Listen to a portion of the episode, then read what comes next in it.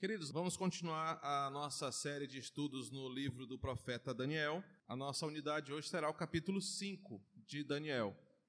É uma unidade grande, ah, são 31 versículos que nós vamos lendo à medida que o texto for ah, se construindo aqui.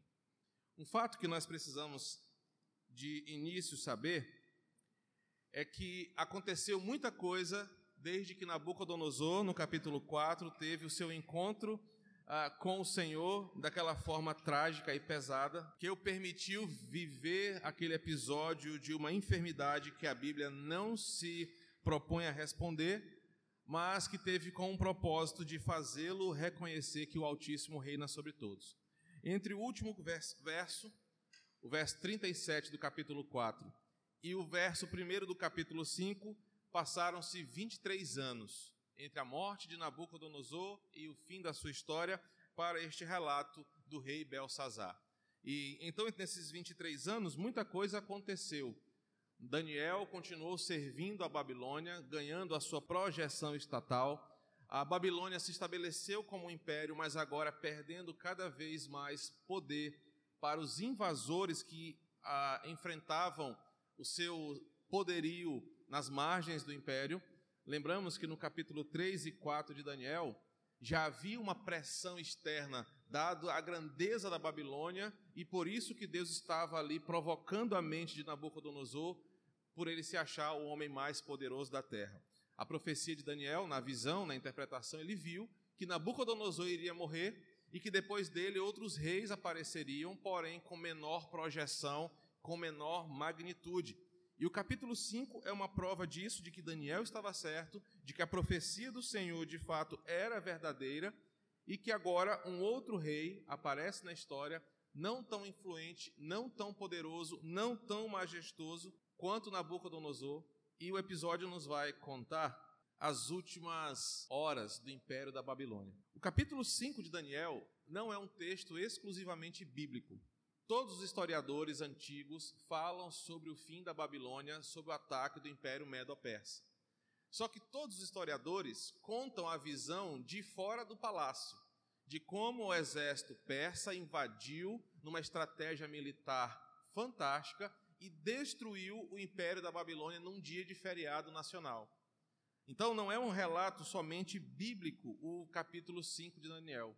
A diferença do capítulo 5 de Daniel, nesse registro desses momentos finais, é que ele nos fala o que estava acontecendo dentro do palácio e por que os babilônicos não perceberam a invasão do povo inimigo pela noite. A verdade é que era um feriado nacional, um feriado religioso, e no feriado religioso as classes mais baixas ficavam em suas casas, mas a nobreza, os reis, os poderosos, os funcionários públicos iam para o palácio celebrar a glória do rei com dinheiro público. Então eles estavam ali numa grande festa, estavam ali numa grande comemoração religiosa e não perceberam o ataque do inimigo que culminou ah, na sua derrocada final, conforme nos conta, por exemplo, o historiador chamado Herótodo, do quinto século antes de Cristo, cujo relato está aí na nossa introdução. Os persas tomaram de surpresa a cidade da Babilônia na calada da noite, por intermédio de um canal de rio no Eufrates. Em razão do tamanho da cidade, os que estavam nas partes exteriores foram dominados, mas os habitantes da parte central não ficaram sabendo de nada. Durante todo esse tempo estavam dançando e celebrando um feriado que calhava de ser naquele dia, até que a verdade lhe sobreveio como um choque. Então imagina a cena: o exército inimigo na surdina da calada da noite entra e a, a, o historiador nos conta que eles foram boiando pelo mangue, se arrastando pela margem de rio até conseguir dominar a cidade da periferia para o centro. E enquanto isso, a nobreza, a polícia, o exército, todos celebrando dentro do palácio. Quando se deram conta, o exército inimigo já tinha dominado a cidade e agora entra no palácio para dar fim àquele império. E aí esse capítulo é o, vamos dizer assim, grande finale do Império Babilônico e, de fato, o que Deus fez com aquele povo por causa da dureza do coração dos seus líderes, principalmente Nabucodonosor. O verso 1 nos conta sobre um rei chamado Belsazar, que deu um grande banquete a mil dos seus grandes e bebeu vinho na presença dos mil. Enquanto Belsazar bebia e apreciava o vinho, mandou trazer os utensílios de ouro e de prata que Nabucodonosor, seu pai, tirara do templo, que estava em Jerusalém, para que neles bebessem o rei e os grandes, e as suas mulheres e concubinas. Então trouxeram os utensílios de ouro, que foram tirados do templo da casa de Deus que estavam em Jerusalém, e beberam neles o rei, os seus grandes e as suas mulheres e concubinas. Beberam vinho e deram louvores aos deuses, de ouro, de prata, de bronze, de ferro, de madeira e de pedra. Para que você entenda, Belsazar não é um filho direto de Nabucodonosor. Belsazar era filho de um outro rei chamado Nabonido, que foi o sucessor de Nabucodonosor após a sua morte e durante aquele tempo que ele ficou afastado por causa da sua enfermidade. Mas, na história antiga, geralmente as genealogias eram contadas por representatividade. Por exemplo, nós não somos filhos de Abraão, mas uma forma de nos mensurar ou de mensurar a igreja na aliança é que nós somos filhos de Abraão. Assim, então, dessa forma, nós aprendemos no início do capítulo 5 que Belsazar era filho deste rei, Nabonido, quarto sucessor da linhagem de Nabucodonosor, que assumiu, o rei Belsazar, o trono num momento muito curto. Os irmãos lembram que no capítulo 3, no capítulo 2, isso, nós ouvimos aqui a explicação da perturbação do sono de Nabucodonosor. Acho que os irmãos lembram disso. Era começo de ano, no segundo ano do rei Nabucodonosor. Era o tempo onde o rei e suas campanhas militares iriam fazer a verificação do império, das portas do império, dos muros do império, e também receber a coleta de impostos anual. Possivelmente, Belsazar assumiu o trono porque o seu pai foi acompanhar as caravanas militares nessa arrecadação de impostos e verificação dos muros. E aí esse rei assume o trono por um breve período de tempo, não sabendo ele que seria o último momento da Babilônia. Outro historiador e da igreja e do Antigo Testamento nos conta que possivelmente seu pai saiu para a guerra, sabendo da possível invasão dos inimigos, mas que seu filho, Belsazar, um verdadeiro fanfarrão, não quis ir com seu pai, mas ficou no palácio, assumindo o trono, mas na ausência do pai, o que, que ele faz? Ele promove uma grande festa. Então, esse é o cenário do capítulo 5. Embora pareça que Nabucodonosor é o seu pai no verso 2, ele não é filho direto de Nabucodonosor, mas é um dos seus herdeiros, e como Nabucodonosor é a grande referência e relevância daquela família, assim como Abraão, todos nós somos filhos de Abraão. Uh, Belsazar é tido como filho de Nabucodonosor. Por exemplo, quando fala que Jesus é filho de Davi, é a mesma coisa, é uma referência sobre a relevância. O texto começa com esse grande banquete. Imaginem um jovem herda o trono do seu pai, que saiu para a batalha ou saiu para a inspeção anual. Ele convida os seus amigos, aproveita o feriado, vai na Fribal, compra muita carne, compra muita bebida e promove uma festa. E o texto fala que ele promove um banquete grandioso. Ele deu um banquete para mais de mil convidados. Eram mil apenas os oficiais, fora as mulheres, as muitas concubinas e as outras pessoas que estavam ali participando desse grande banquete. Naquele clima de muita comida, muita bebida, a, a possibilidade de muitas eh, muitos envolvimentos sexuais ali, por isso a presença das mulheres e concubinas, os excessos são naturais. Depois de beberem muito vinho, o autor faz questão de, de reforçar que eles beberam muito nessa noite. Eles começaram a praticar, então, alguns excessos muito ofensivos. O texto fala desse banquete e demonstra justamente o coração de Belsazar. Lembramos que o autor de Daniel ele nos apresenta agora nós, leitores, após o fato, o coração das pessoas. Lembram disso? ele faz questão de mostrar a personalidade de Nabucodonosor, o seu coração, o de Daniel, o dos seus amigos, e agora apresenta o do rei Belsazar, quando ele, no meio dos excessos, quer agora zombar de uma antiga aliança que o seu pai Nabucodonosor havia feito com o Deus de Israel. O capítulo 4 termina com Nabucodonosor louvando a Deus. Lembram disso? Nabucodonosor reconhece, verso 37, exalta e traz para dentro da Babilônia o Deus dos escravos.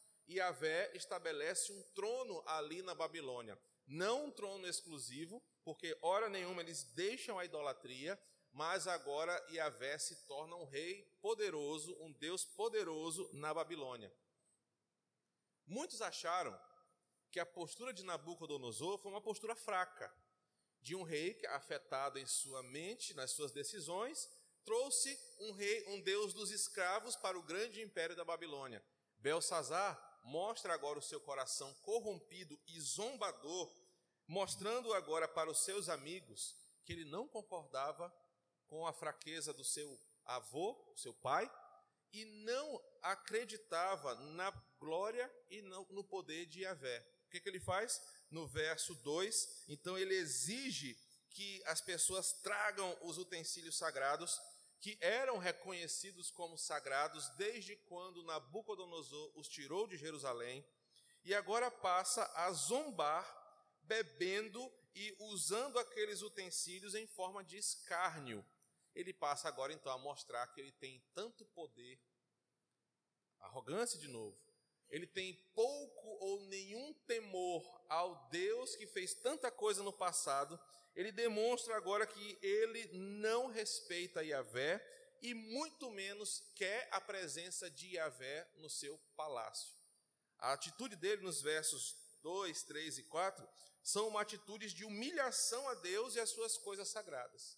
Ele pega aquilo que é de Deus e bebe uh, e faz uso o verso 4 nos diz que ele pega as coisas que eram de Deus, bebem vinho e dão louvores a outros deuses. Ele usa o que é de Deus para uma idolatria zombadora. Então, eh, os versos 1 e 4 nos mostram o coração de Belsazar, a sua atitude nos excessos e a zombaria daquilo que ele pratica diante do Senhor. Dos versos 5 ao 9, a coisa muda de figura. Verso 5 diz assim: no mesmo instante, apareceram os dedos de mão de homem e escreviam, defronte do candeeiro, na caiadura da parede do palácio real, e o rei via os dedos que estavam escrevendo. Então se mudou o semblante do rei, os seus pensamentos o turbaram, as juntas de seus lombos se relaxaram e os seus joelhos batiam um no outro. O rei ordenou em alta voz que se introduzissem. Olha de novo os funcionários públicos aqui que sempre aparecem na hora da confusão. Os encantadores, os caldeus, os feiticeiros.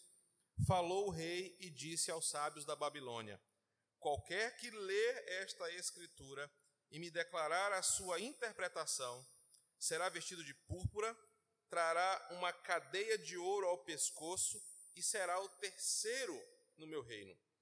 Então entraram todos os sábios do rei, mas não puderam ler a escritura, nem fazer saber ao rei a sua interpretação. Com isto, se perturbou muito o rei Belsazar, e mudou-lhe o semblante, e os seus grandes estavam sobressaltados. A coisa mudou. A zombaria, a farra, a festa, a humilhação, de repente foi transformada num ato de uh, terror. Imagina você estar tá no meio de uma festa, música rolando, aquela coisa toda, e de repente aparece uma mão. Não sabemos como era essa mão, se era uma mão de zumbi, se era uma mão de verdade, se eram só dedos, mas as pessoas veem aquela mão e ela começa a escrever alguma coisa na parede. O susto foi tão grande que o autor faz questão de relatar como que o rei ficou morrendo de medo o seu ombro cai, as suas juntas amolecem, as suas pernas ficam bambas batendo uma na outra, ele fica perturbado diante daquilo que ele viu. Desesperado, no verso 7, ele grita para que tragam logo, aquele, logo aqueles feiticeiros. Lembram que eles sempre aparecem quando há uma, um conflito, mas nunca resolvem nada? Mais uma vez, esses funcionários do rei não conseguem interpretar a visão, o fato, o relato ali. Durante aquele ato de zombaria, essa visão muda o clima de festa e agora o cenário é de terror. É um cenário de, de filme de pânico. O rei viu aquilo acontecer e ele não tinha uma explicação. Imagina, toda a zombaria, toda a confiança logo vai embora. Ele literalmente muda de cor. O autor fala que o seu semblante muda de zombaria para medo, para pavor. Seu corpo estremece suas pernas ficam bambas, imagina todo mundo desesperado, querendo entender o que está acontecendo, todo mundo focado naquele novo episódio, pronto, a festa acabou. Lembrem-se, lá fora o que está acontecendo? O inimigo está atacando e ninguém está percebendo. E aqui dentro agora a festa acabou. Desesperado, ele chama os sábios, ninguém consegue resolver, o que deixa ele mais bravo ainda, porque ninguém sabia explicar o que estava acontecendo. Lembrem-se, passaram 23 anos desde Nabucodonosor. Daniel aqui já era um idoso, ele já tinha quase 80 anos. Daniel, possivelmente, depois do relato de Nabucodonosor, já estava esquecido, vivendo a sua vida rotineira, nunca mais ele teve um episódio como aquele com o rei. Então, o rei Belsazar não conhece a história de Daniel, não sabe o que ele fez no passado, e aí, quando seus encantadores não sabem resolver o problema, ele fica desesperado. O verso 10 até o verso 16 nos fala da mãe de Belsazar. Ela sim acompanhou, ou lembra, ou ouviu as histórias de um escravo que tinha um dom especial dado pelo seu Deus e que ajudou Nabucodonosor em muitas situações. Aí no verso 10, ela entra em cena, imagina, o pânico rolando, todo mundo desesperado, aquela confusão, de repente vem aquela senhora, verso 10. Por causa do que havia acontecido ao rei e aos seus grandes, entrou na sala do banquete. Um comentarista bíblico diz que para poupar a sua mãe da bagaceira que ia acontecer naquela festa, o rei Belsazar deixou ela de fora. Falou, mãe, isso aqui não é com para velho, fica para lá, que aqui vai, vai rolar muita coisa aqui, vá para casa, fique lá. Então, por isso que ela não participou da grande festa aqui. Mas quando a, o burburinho aconteceu, foram lá no quarto, possivelmente da mãe de Belsazar, e falaram para ela ir lá ajudar de alguma forma. Ela chega na sala, ela entra no palácio, vê o que está acontecendo e fala: Ó oh, rei, vive eternamente. Não se turbe os teus pensamentos, nem se mude o seu semblante há no teu reino um homem que tem o espírito dos deuses santos. Nos dias de teu pai, se achou nele luz e inteligência, e sabedoria como a sabedoria dos deuses.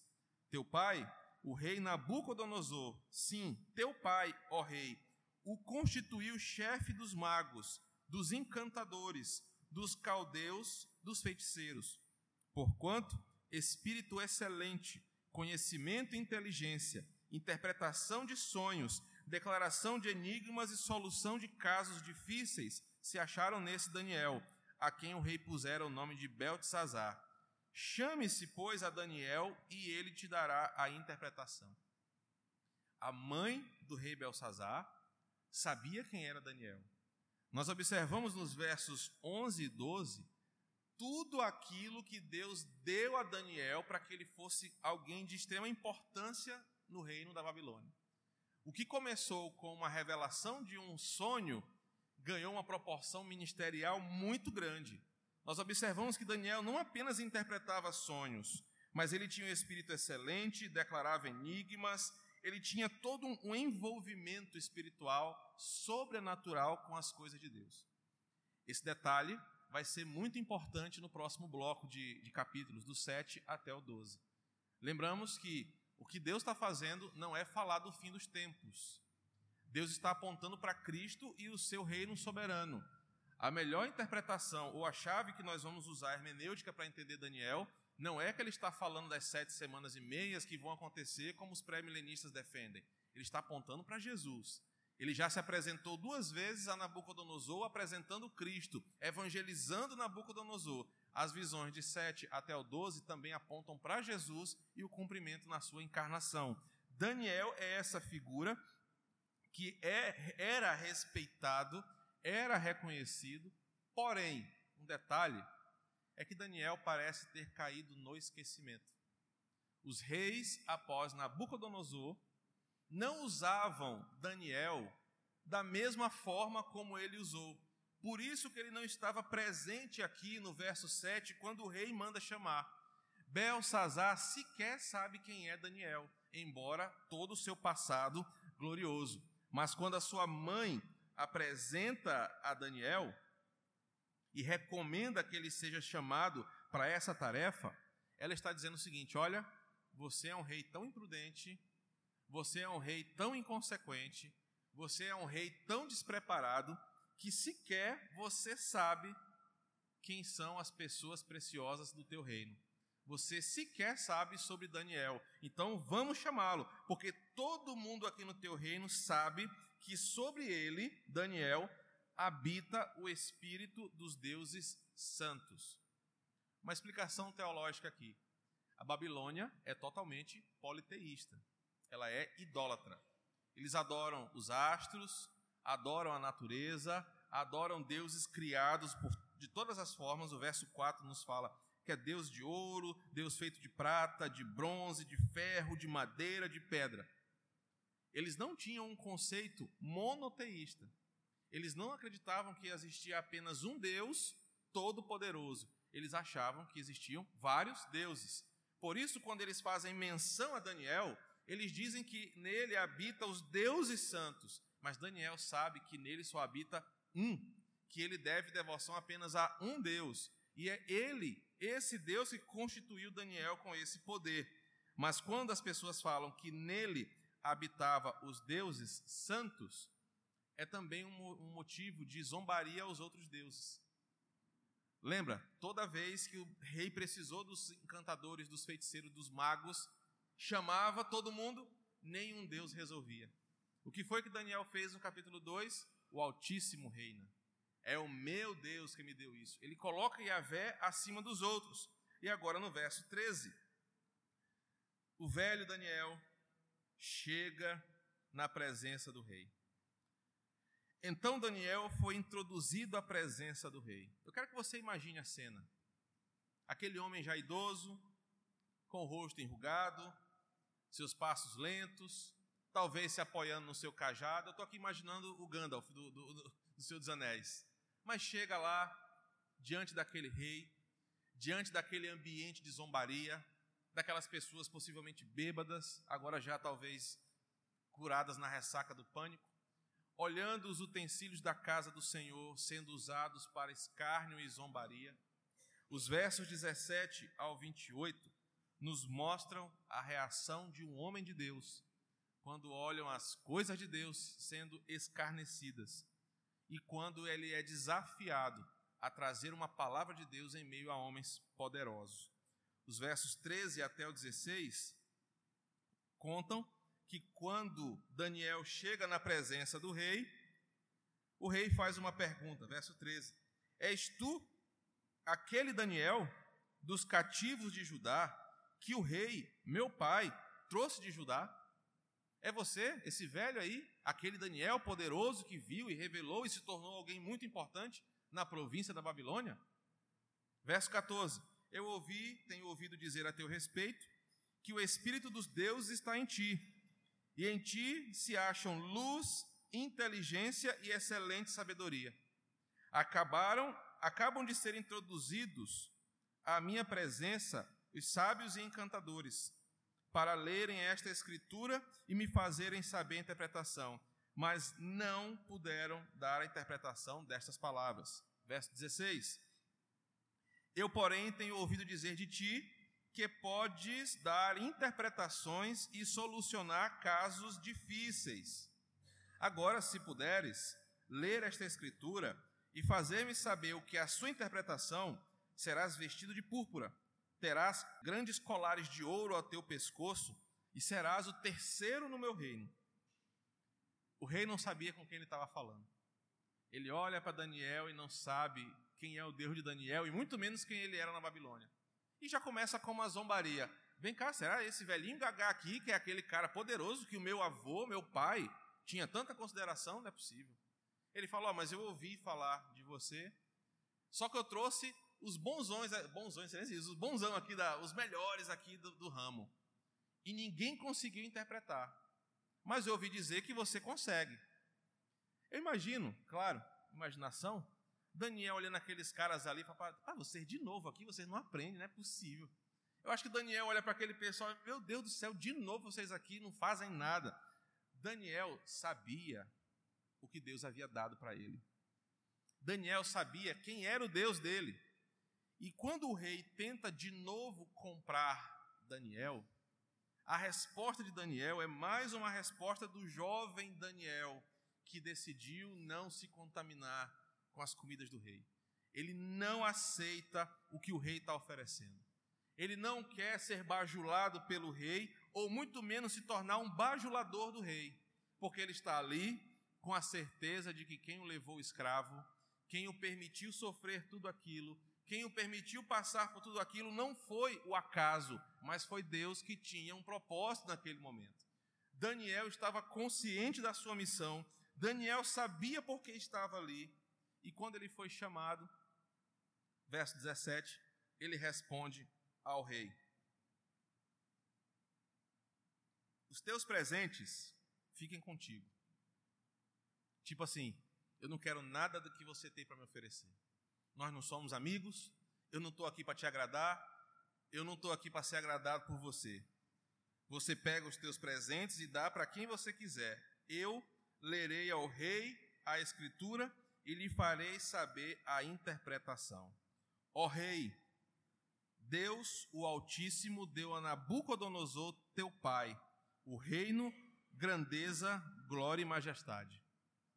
A gente vai gastar um tempinho aqui porque essa afirmação de Daniel é muito poderosa. Por causa da grandeza que lhe deu, povos, nações e homens de todas as línguas tremiam e temiam diante dele. Matava quem queria e a quem queria deixava com vida a quem queria exaltava e a quem queria abatida. Quando, porém, o seu coração se elevou e o seu espírito se tornou soberbo e arrogante, foi derrubado do seu trono real e passou dele a sua glória. Foi expulso dentre os filhos dos homens, o seu coração foi feito semelhante dos animais, e a sua morada foi com os jumentos monteses. Deram-lhe a comer a erva como aos bois, e do orvalho do céu foi molhado o seu corpo, até que conheceu que Deus, o Altíssimo, tem domínio sobre o reino dos homens e a quem quer constitui sobre ele. Tu, Belsazar, que és seu filho, não humilhaste o teu coração, ainda que sabias tudo isto, e te levantaste contra o Senhor dos céus, pois foram trazidos os utensílios da casa dele perante ti, e tu, os teus grandes e as suas mulheres e as suas concubinas beberam vinho neles.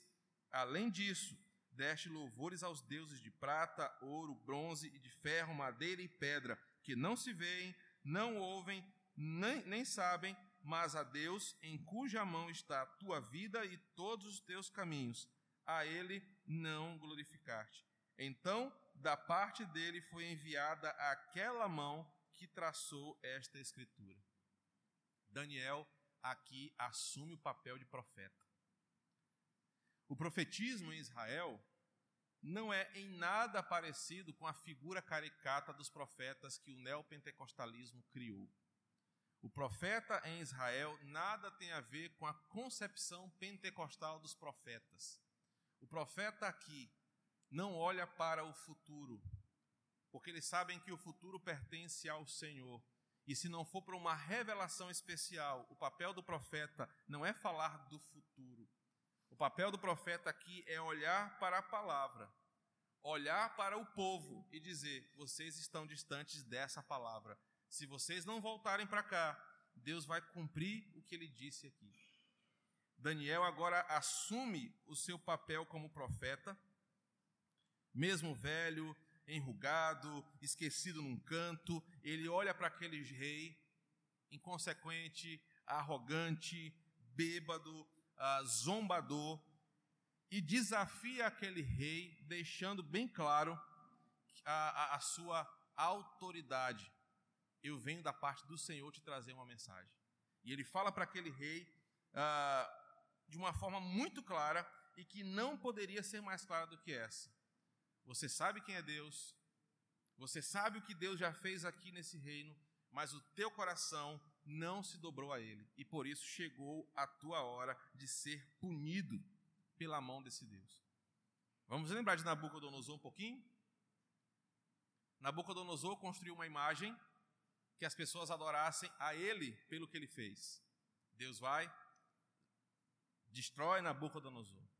Nabucodonosor está, está no, no terraço do palácio real, olhando para a grandeza do império da Babilônia e fala: Quem é como Nabucodonosor? Não é essa aqui a minha glória? Eu não fiz tudo isso? Eu sou o homem mais poderoso da terra. E Deus dá uma lição dura na Nabucodonosor.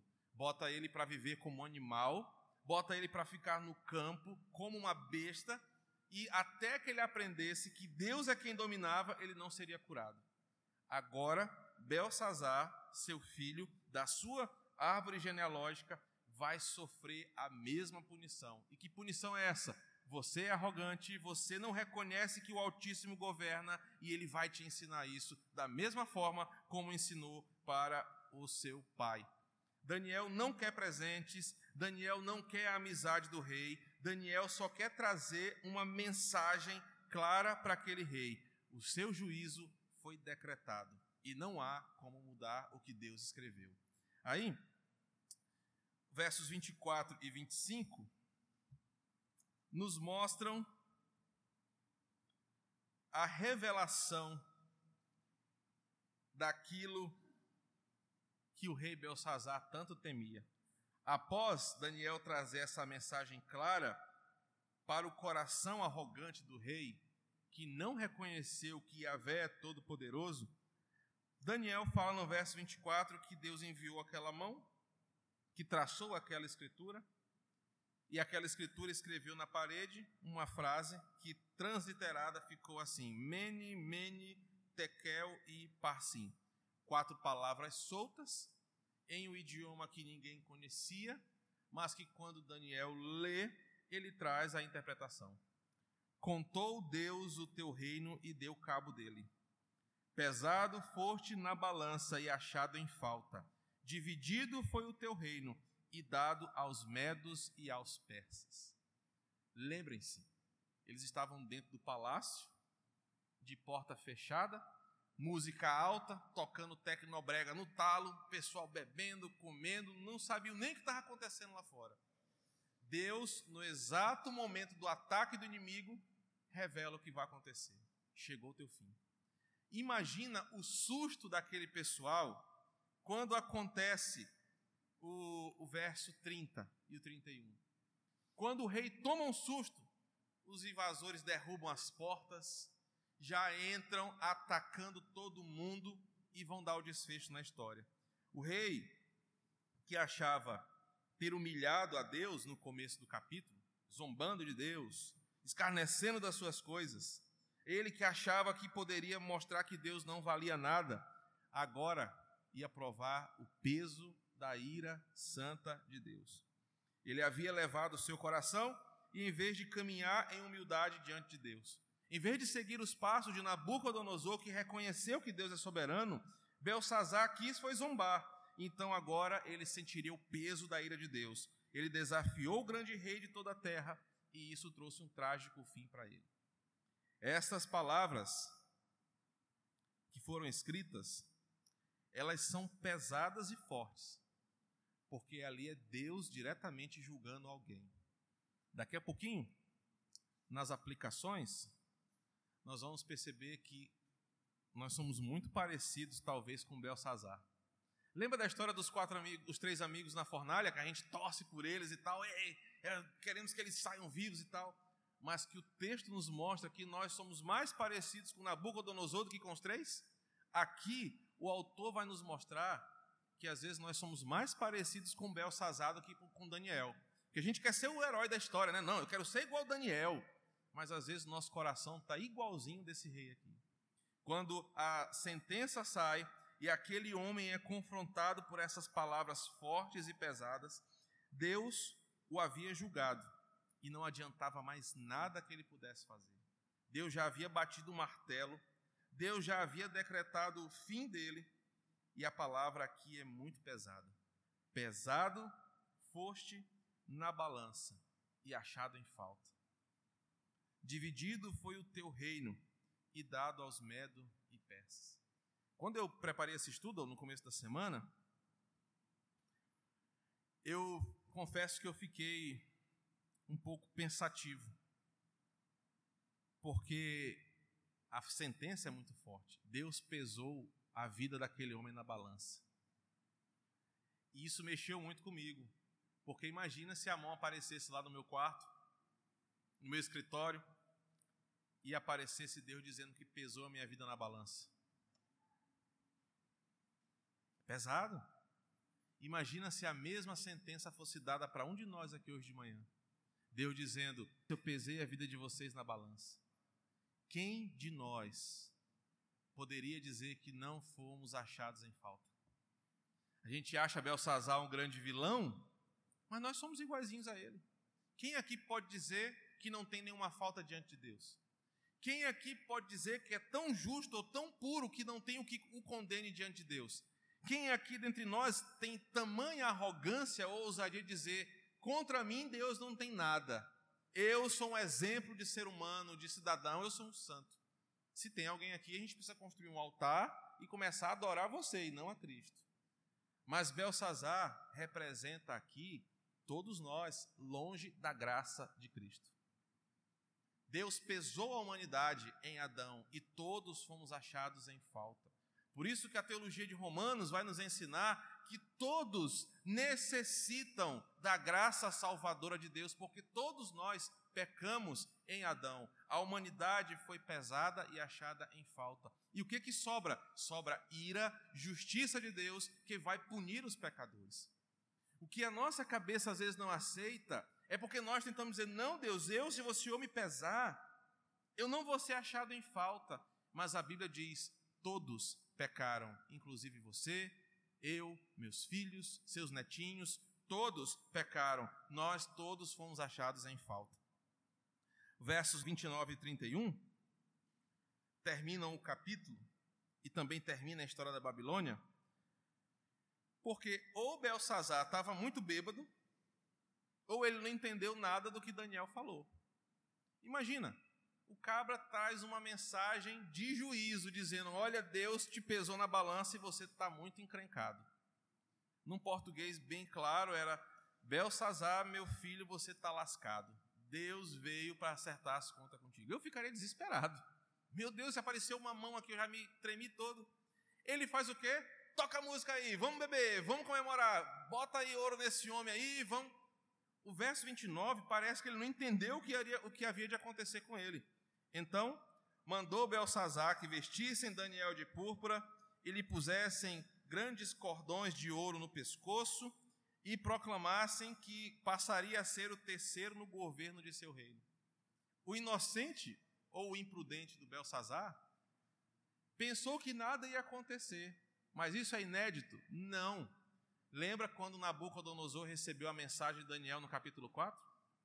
O texto fala que passou um ano e, Nabucodonosor de boa, quando veio de fato a sentença de Deus. Belsazar pensou que nada ia acontecer e mandou botar mais carvão na churrasqueira, mandou botar mais vinho, mandou a festa começar. Quando, verso 30, naquela mesma noite foi morto Belsazar, rei dos caldeus. Os historiadores contam que nesse momento os invasores então sitiam a cidade, invadem o palácio, matam todas as pessoas aqui e executam o rei Belsazar para dominar todo o império da Babilônia. Ele tentando recompensar Daniel, achando que iria sobreviver, teve o seu fim decretado naquela noite. O homem de coração duro, arrogante, uma nação idólatra, uma nação pecadora, fora destruída porque Deus assim havia ordenado. Verso 31.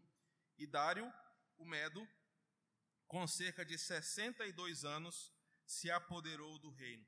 A Babilônia caiu, foi destruído o Império Babilônico. Naquela mesma noite, aqueles homens viram o fim de um grande império. É o fim da Babilônia, agora, passado outro tempo, outro rei vai sentir peso e a glória de Yahvé. Será o nosso próximo estudo no capítulo 6 de Daniel. Que aplicações são úteis para nós e nos aproximam desse texto? Primeiro, a escritura na parede também nos atinge. A escritura da parede, se fosse para nós, nós também não teríamos escapatória. Se Deus olhasse para nós, qualquer um de nós, ele ia dizer a mesma coisa: pesado foste na balança e foi achado em falta. O que nos faz ter um sentimento de total temor da ju, do, da, do juízo de Deus e sua justiça. O que nos faz ter total temor da santidade de Deus e do seu poder. Porque todos nós aqui somos indignos de sermos pesados numa balança de Deus e achar que nós temos salvação por nossa própria conta. E achar que nós estamos limpos ou puros ou que somos dignos de não ser achados em falta diante de Deus. Todos nós aqui, se formos pesados na balança de Deus, nós seremos achados em falta. Mas, graças a Deus por Cristo Jesus, porque Ele se coloca entre a ira de Deus, pesando pecadores, e a minha frágil vida como pecador, e Ele se coloca entre nós, e quando Deus vem descarregar a sua justiça, Jesus aparece entre nós e fala: Esse aqui é meu, eu comprei com meu sangue, mesmo que ele seja indigno, eu comprei, e por isso ele será salvo. Belsazar representa uma humanidade com coração duro, que não tem Cristo como Senhor da sua vida e por isso é achado em falta. Nós também somos achados em falta. Mas quando Deus olha para nós, para a humanidade, para descarregar a sua ira santa e justa contra pecadores, ao olhar para a minha vida, para a sua vida, ele olha o sangue de Cristo sobre nós. E isso nos torna justos isso nos torna agora não mais aqueles que vão pagar pelo preço dos seus pecados, porque as nossas dívidas foram pagas por Cristo no Calvário. E agora, quando Deus olha para nós, olhando com a santa ira que vai ser descarregada contra pecadores, Ele olha para seu filho, e por amor a Ele, por causa dele, pelo que ele fez, eu não serei punido, eu não serei achado em falta, mas não é por minha causa. Deus não me ama por mim mesmo, Ele só me ama porque Jesus me ama. E Ele me amando, Deus o, nos poupa da sua ira. Irmãos, a Escritura na parede nos atinge quando nós estamos longe de Cristo. A Escritura na parede nos atinge quando nós achamos que longe de Cristo há alguma esperança para o homem. Mas graças a Deus por Cristo. Graças a Deus pelo seu sacrifício. Porque quando de um lado da balança Deus colocou os meus pecados, a minha vida, e aquela balança começou a pesar para um lado, Cristo vem e bota a sua poderosa mão na outra e as coisas se equilibram. E aí nós somos livres perdoados. Nós agora somos isentos dessa ira, mas não por minha causa. Eu não tenho como me salvar, eu não tenho o que fazer, mas tudo é por Cristo. Tudo é Cristo, tudo é o Senhor. Somos parte dessa mesma humanidade que Belsazar faz parte, que não honrou a Deus, nem lhe deu graças, mas começou a adorar a criatura ao invés do Criador. É o que Paulo apresenta em Romanos capítulo 1 dos versos 21 ao 23. E se nós fôssemos julgados por Deus fora de Cristo, também seríamos achados em falta. E a pergunta que encerra este bloco: quem de nós pode ler este capítulo e não sair dele reflexivo sobre o peso de um coração arrogante, que acha que está isento da justiça de Deus, que acha que não está em falta com o Senhor, que acha que não precisa se dobrar diante dele. Se nós formos pesados na balança, fora de Cristo, nós também seremos achados em falta. Mas Cristo, em nós, nos dá a salvação pelo seu sacrifício. Amém? Semana que vem, se assim o Senhor nos permitir, nós falaremos sobre Daniel na cova dos leões, que tem muito mais do que só a cova dos leões. Vamos orar e depois abrimos aí cinco minutinhos para participações. Deus amado, obrigado por este capítulo de Daniel. Que ensinamento fantástico nós aprendemos nessa manhã. O Senhor nos ensinou muito sobre humildade, sobre arrogância, sobre depender do Senhor e sobre Cristo sendo aquele que nos salva e nos livra do juízo vindouro. Obrigado, Senhor, porque este capítulo de Daniel nos faz perceber o quanto somos parecidos com esse rei imprudente Belsazar, mas o quanto nós podemos nos render a Cristo, quebrantando nosso coração, confessando que somos pecadores e que dependemos do seu senhorio, para que no dia que o Senhor nos pesar na balança, embora pecadores, tenhamos sobre nós o sangue de Cristo que nos purifica de todo pecado. Obrigado porque nós aqui já fomos lavados, remidos, transformados, justificados por um ato soberano do Senhor que nos declarou diante de tudo e de todos: nós somos teus filhos e não há quem mude isso. Obrigado, Senhor, por tamanha glória, por tamanha majestade. Obrigado porque o Senhor é bom conosco. E por isso nós te louvamos, em nome de Cristo amado Jesus.